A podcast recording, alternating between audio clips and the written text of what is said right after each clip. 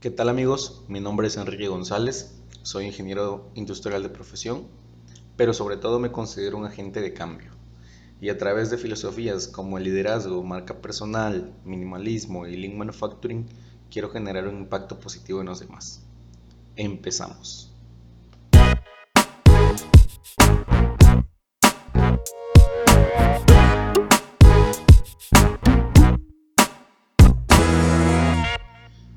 Hola, ¿qué tal a todos? Espero que estén de maravilla. Bienvenidos de nuevo a mi podcast Enrique González.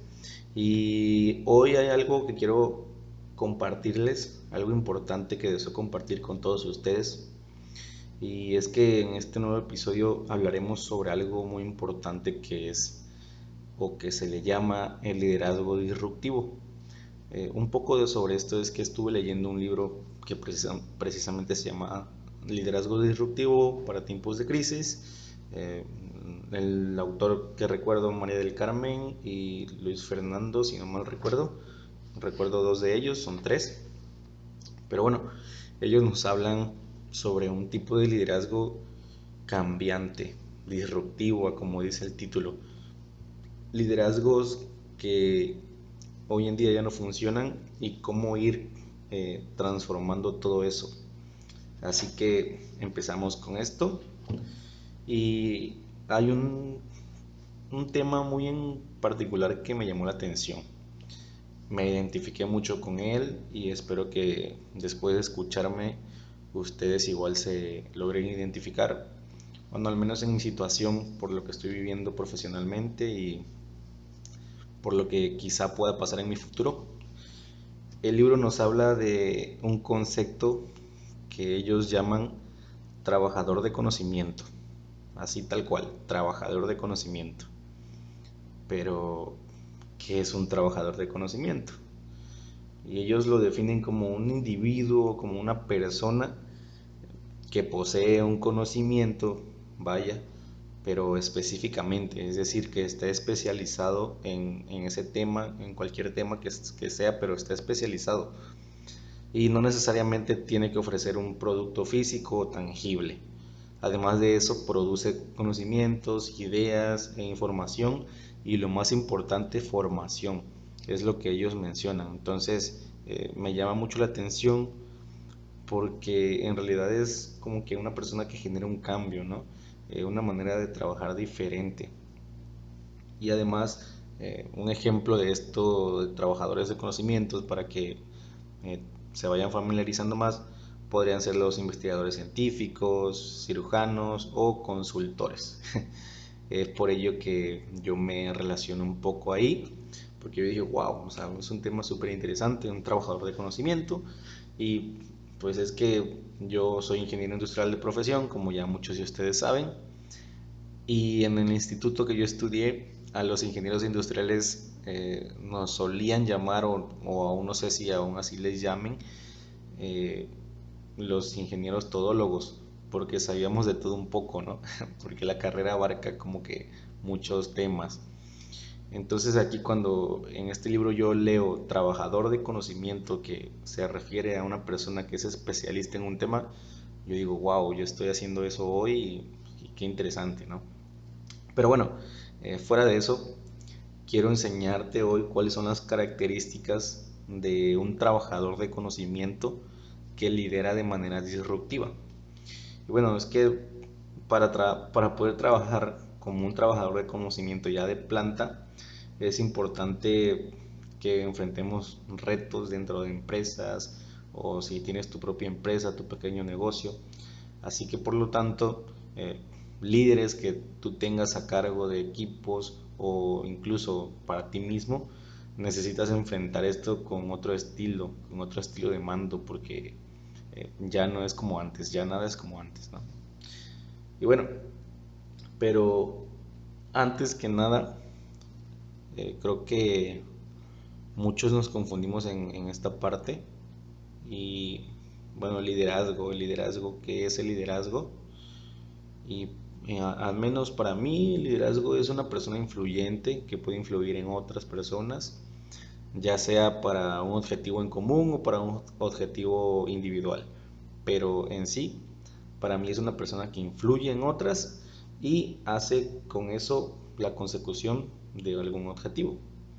Entonces, eh, en esta parte el libro habla de una cosa que a mí me llamó mucho la atención porque dice, bueno, conocemos el típico eres jefe o eres líder.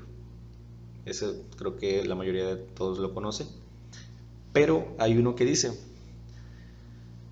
¿eres líder o ejerces liderazgo? Y es que cuando se, se refiere a que eres líder es porque alguien te puso ahí, ¿no? Eh, digamos que alguien te dijo, bueno, tú vas a ser el, encargado de, liderar esta parte. Pero el hecho de que alguien más arriba de ti te ponga como líder, no quiere decir que eres un líder, que eres un líder de verdad, o que incluso ejerzas liderazgo.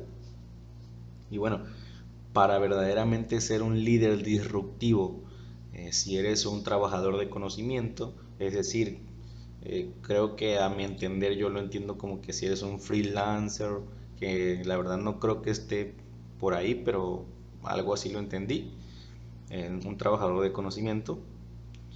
Entonces nos marca que debemos de ejercer el liderazgo, un liderazgo efectivo y aparte un, liderazgo afectivo. Eh, ¿cómo, ¿Cómo ejercemos un liderazgo efectivo? Eh, obviamente siendo trabajadores de conocimiento somos especialistas en nuestra área, entonces conocemos el trabajo que se hace. Entonces ya somos líderes efectivos porque pues, conocemos el área ¿no? de interés. Y por el otro lado, los, aplicar o ejercer liderazgo afectivo um, se refiere más a que la gente quiera, a que la gente te quiera, que la gente te pida, que seas empático con las personas y no nada más porque alguien te puso ahí en ese puesto como supuesto líder, es que te van a tener que obedecer. Te van a obedecer porque les gusta cómo, cómo los tratas, cómo, cómo les das órdenes, eh, las oportunidades que ofreces, etcétera, ¿no? Ese es como que el, el ejercer un liderazgo efectivo. Y todo esto nos da lo que es autoridad conferida y autoridad moral. La autoridad conferida es aquella que nos da una persona que te dice, ok, eh, Enrique, eh, tú vas a ser el, supervisor de este equipo. Eso es una autoridad eh, conferida. Pero la autoridad moral es la que se gana, amigos. Esa autoridad se gana, no, no te la puedes comprar en, en la tienda de la esquina o en la mejor tienda de, de, de cosas, de productos, no la puedes conseguir ahí. Eso se gana y es la que otros te otorgan por la manera en que influyes en ellos, por los resultados que les haces obtener, o por las oportunidades de crecimiento, o porque eres buena onda, en, el buen sentido, ¿no? Eh, pero esa autoridad moral se gana. Entonces, sumas autoridad conferida con autoridad moral y lo que se gana es una autoridad real, ¿no? Una autoridad auténtica. Eh, ¿Por qué? Porque pues ya no necesitas eh, estar detrás de tu equipo o detrás de una cierta persona, sino que esa persona lo va a hacer porque le gusta ser parte de tu equipo, le gusta que si él actúa de buena manera, los resultados van a ser eh, óptimos y aparte que no van a ser solo para el líder, van a ser para el grupo. Entonces, esa es como que ya cuando aplicas autoridad real. Yo les doy un ejemplo eh, cuando yo estuve trabajando en una empresa, llegué y eh, algunos empleados eh, a la hora de entrada y se quedaban como que en el teléfono, eh, haciéndose tontos en X cosa, cuando ya deberían de estar pues trabajando. Claro, no era cosa de presionarlos ni nada, pero al poco tiempo de yo estar ahí, con el liderazgo que eh, fui aplicando ya con toda la experiencia que yo tenía. Entonces, eh, poco más de un mes, mes y medio, creo que hasta estoy exagerando, fue menos tiempo. Eh, yo llegaba, yo siempre llegaba una media hora antes de, de lo normal. Y ya cuando yo llegaba, ya había algunos ahí, o incluso terminaban a veces las pláticas y ya se ponían a, a tomar acción, ya no era necesario de que yo estuviera detrás de ellos. ¿Pero por qué? Porque había esa autoridad conferida que tenía yo en ese momento y me había yo ganado esa autoridad moral, eh, pues con el ejemplo. Siempre predicar con el ejemplo. Es algo que tiene que ser así, chicos. Y bueno, eh, eso es como que la parte de cómo te puedes volver un líder disruptivo a, a un líder tradicional que pues eh, solamente soy líder ah, porque ya estoy aquí, porque conozco al, al jefe y etc. ¿no? Bueno, eso es lo que quería hacerles ver para poder ser un trabajador de conocimiento. Voy a tomar un poco de agua. Mm. Y lo siguiente sería que al tener claro lo que implica ser un trabajador de conocimiento, al tener claro lo que implica ejercer liderazgo sobre los demás, eh, quiero mostrarte, quiero enseñarte hoy tres, tres características importantes para que tu equipo o incluso tú logres tomar acción eh, en esta parte de, ser un, un, líder disruptivo. Y es que estos tres puntos que van a continuación es lo que hace una gran diferencia en los dos tipos de liderazgo. Entonces, el número uno, y creo que ya lo he tocado en otros, en otros episodios, pero con diferentes eh, enfoques, el número uno es el propósito. Y el propósito nos habla ¿no? de quiénes somos, de que debemos de tener claro lo que queremos lograr y a través de qué lo queremos lograr y que para que al final de todo esto los demás compartan nuestras ideas. O sea, ¿cómo voy a transmitir mi propósito para lograr influir en los demás y que ellos compartan mis ideas? Entonces, necesitas un propósito. Sin un propósito, definitivamente nadie te va a seguir. Eh, donde yo trabajaba, nuevamente doy ese ejemplo, se hacía semanalmente una, una rutina que era como de inspección de calidad. Y el propósito de esa rutina era ver qué tanta calidad o no había en cada uno de los departamentos de la empresa. Eh, entonces yo siempre trataba de, de liderar a mi equipo lo mejor posible, consciente o inconscientemente. A veces sí como que se me iba un poco de las manos, no voy a negar. Pero eh, casualmente, brillantemente, eh, siempre resultábamos ser la mejor área, el área más limpia, el área más organizada, el área más actualizada conforme a especificaciones de cualquier tipo de seguridad o calidad, etc. Y el propósito de que, que yo les planteaba a mis, a mis a mi equipo, más que nada, era de que nosotros teníamos que ser el ejemplo. Nosotros teníamos que ser el ejemplo de los departamentos y la puntuación era de 100 puntos, 120 creo, no recuerdo bien, y siempre salíamos, no sacábamos, la diferencia no era de más 10 puntos nunca, siempre estábamos casi pegándole al, al 100%. Entonces tenía, tenía yo un propósito con ellos. Eh, también se hacían como que comidas cada viernes o cada sábado. Entonces eh, la parte motivacional, la parte humana de ellos, que no solamente se sintieran ah, que es un empleado ya, ¿no? Sino que eso era como que el propósito de, de siempre vencer a los demás. Pero pues era una competencia más sana, sinceramente. El segundo punto es la acción la acción es muy importante porque si ya tenemos un propósito podemos accionar. Pero si no accionamos, pues de todas maneras no vamos a cumplir, a cumplir nuestro propósito. Y para tomar acción necesitamos inspirar energía, motivar a salir a los demás de su zona de confort. Y vuelvo al ejemplo. Eh, como que cuando yo entré todos estaban en una zona de confort de que no había señalamientos de alguna cosa, o algunos sí, o algunos ya no estaban, lo que fuera, ¿no? Entonces yo siempre inspiraba como de que hazlo bien o hay que hacerlo tal día porque así ya lo, ya lo acordamos en la, en la reunión y se tiene que seguir y solamente puedes tener esto aquí y esto no y esto va allá y esto va acá. Nosotros llamamos en ingeniería 5S. Eh, Entonces como que se implementó eso y se fue tomando acción. Costó bastante, fue algo que costó por más que nada por los hábitos, pero se fue logrando y al final de todo eh, se logró muy bien. Entonces se logró tomar acción, como que inspirar esa energía, ¿no? Y el tercer punto, chicos, es la decisión. La decisión es algo que se dice que es como que lo hacemos por voluntad de realizar una acción conveniente para nosotros o para una conveniencia con sinergia.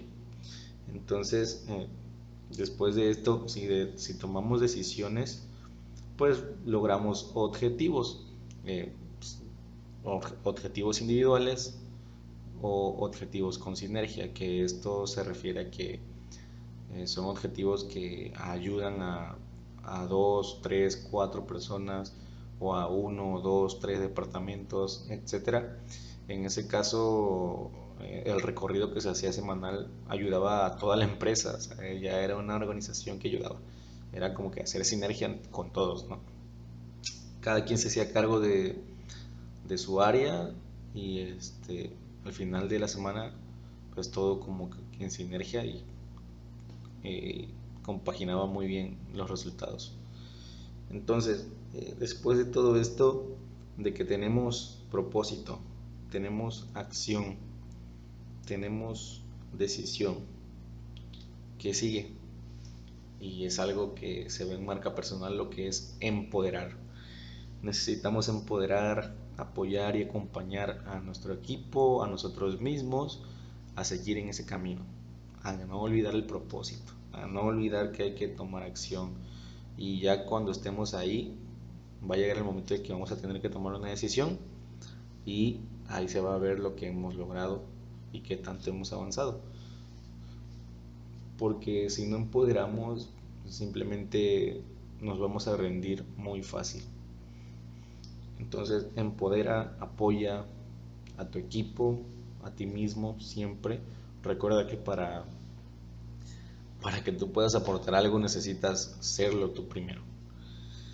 Así que, así que es de, suma importancia generar confianza, generar confianza a tu equipo. Podemos delegar responsabilidades para que eh, si tú ves que alguien puede o tiene el potencial, eh, para que vaya creando su confianza y esto disuelve el miedo, ¿no? De que cómo enfrentarse a alguna problemática o cómo enfrentarse a etc problema, I don't know. Y así de esta manera podemos conducir al equipo a tomar acciones transformadoras, así como que así se les llama. Acciones transformadoras que, que ayuden a nuestro equipo a que si nosotros no estamos ahí, no sé, por X o Y razón, ellos sean capaces de generar, de generar, de generar, de generar soluciones. Y de esta manera ellos podrán conquistar cosas nuevas, ellos se van a sentir eh, útiles ante la empresa, no se van a sentir solamente como que son utilizados eh, de manera inhumana por la compañía o por cualquier empresa en la que trabajen necesitas empoderar a tu equipo para que tenga la capacidad de transformar una problemática en una solución. Sin que tú estés a veces ahí.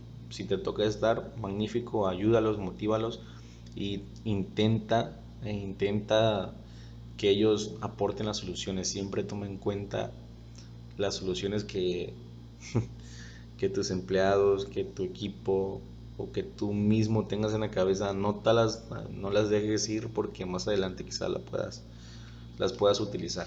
Eso es muy importante también en esta parte de, de ser un trabajador del conocimiento.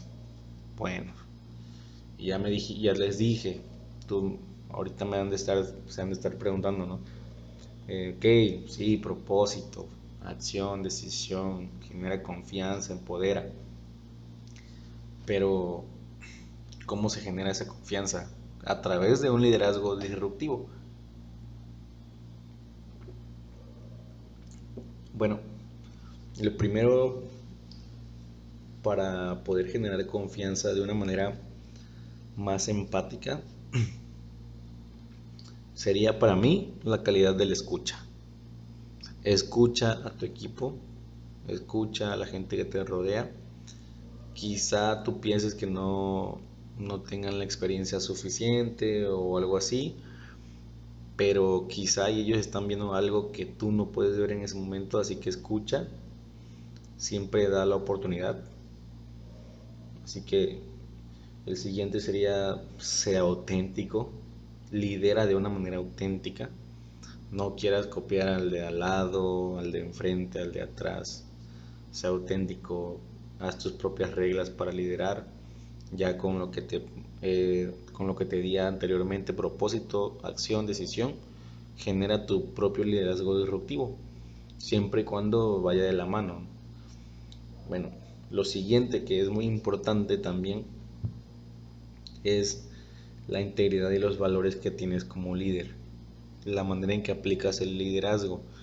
Porque tú puedes ejercer un excelente liderazgo, pero tal vez si en ese trayecto haces cosas indebidas, solamente porque el equipo salga bien o porque tú salgas bien, ileso como de las situaciones, ¿no? Pero si eso es lo que le muestras a tu equipo, es lo que te muestras a ti mismo, eh, no vas por buen camino.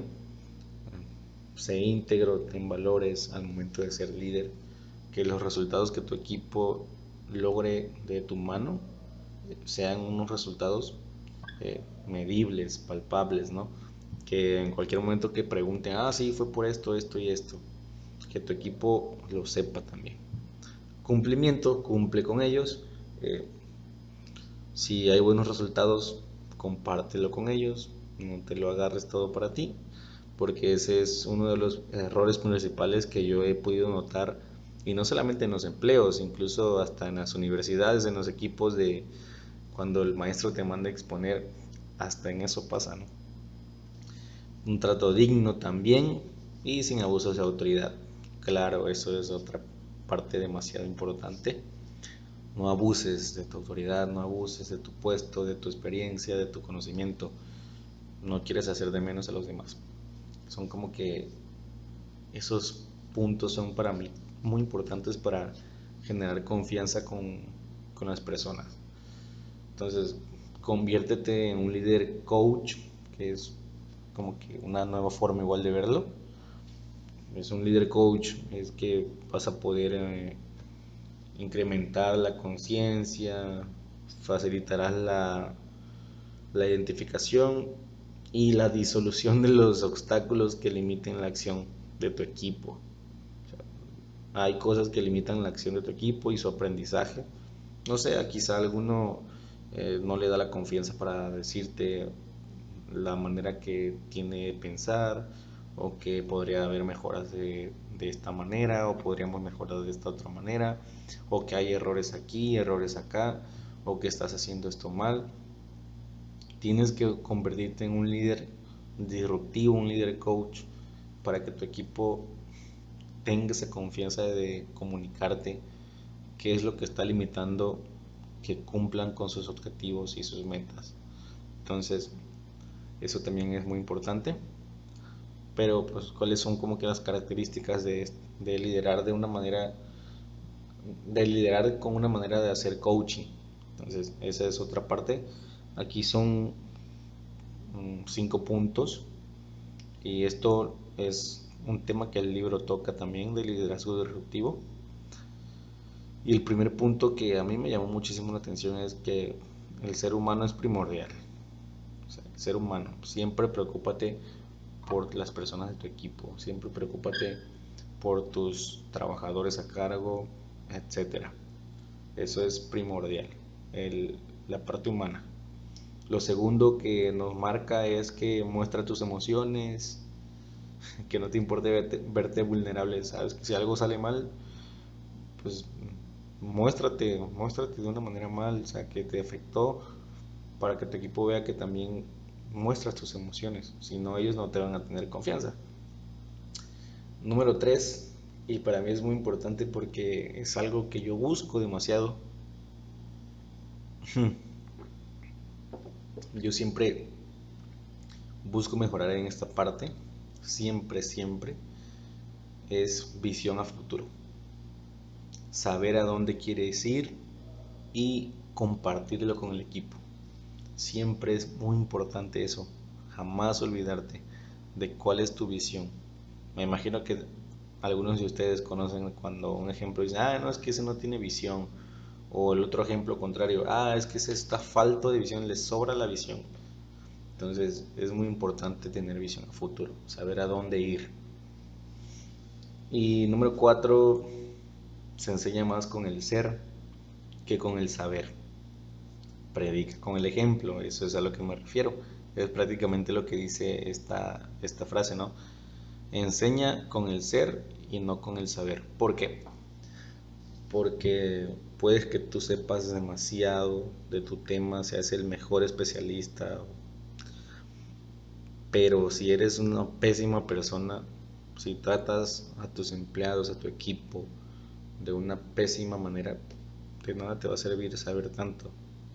Nadie te va a seguir, eh, nadie va a querer trabajar contigo, colaborar contigo o estar contigo incluso en una habitación. Es por eso que enseña con el ser. Ok, sí, yo soy muy experto en esto, soy especialista, pero ¿sabes qué? Eh, yo te voy a enseñar esto, te voy a enseñar aquí, te voy a enseñar acá, te voy a mostrar cómo aprendí esto, cómo se hace esto, porque yo estuve ahí donde tú, donde tú estás ahora. Y es ahí donde empiezas a generar la confianza, ¿no? De que, ah, ok, es eh, el coach o el líder, es, a pesar de que sabe mucho, pues es, es muy buena onda, ¿no? y es como que ser generoso con lo que sabes y otros aún no. Comparte tus conocimientos, recursos, tiempo, compártelo, de nada sirve si te lo quedas para ti, de nada sirve si lo, si lo utilizas para humillar a los demás en una habitación, si no, si no lo compartes con un fin positivo, porque imagínate que lo uses para humillar a los demás, de que, ah, yo sé y tú no, y esto, o sea, llega el grado en que uno, una persona así cae mal. Entonces, por último, ya para para ir cerrando el episodio de hoy, eh, es que yo siempre digo, y antes no lo decía tanto, pero ahora lo digo más por todo lo que he estado viviendo estos últimos dos meses, que necesitamos saber, saber hacer y saber ser. Y en el saber se refiere al conocimiento, tener conocimiento de algo, saber hacer en qué emplear el conocimiento y saber ser es darle el uso correcto a este conocimiento, ¿no? Porque si yo sé, pero no sé qué hacer con eso, pues definitivamente no, no voy a hacer nada. Y si sé y también sé qué hacer con eso, pero lo ocupo para cosas erróneas, cosas ilegales, también estoy haciendo mal. Entonces, saber, saber hacer y saber ser amigos es algo muy importante. Y ya para terminar, quiero comentarles porque me impactó un poco este, este tema de cómo generar confianza, de cómo ser un trabajador de conocimiento, porque actualmente yo me dedico a lo que es consultoría, soy consultor, eh, pronto voy a tener mi certificación y es como que estaba yo leyendo esta parte y me quedé, wow, estoy justo en, esta, en este momento ahora de mi vida. Y esta información llegó a mí como que, boom, como si me dijera, lo necesitabas y ahí está. Y yo dije, quiero compartirlo, quiero compartirlo con los demás. Te doy un consejo, eh, ya para irnos despidiendo. Eh, sigue tus sueños, sigue tu corazón por mucho que no haya un indicio de que estás haciendo lo correcto, sigue tus sueños. Ánimo.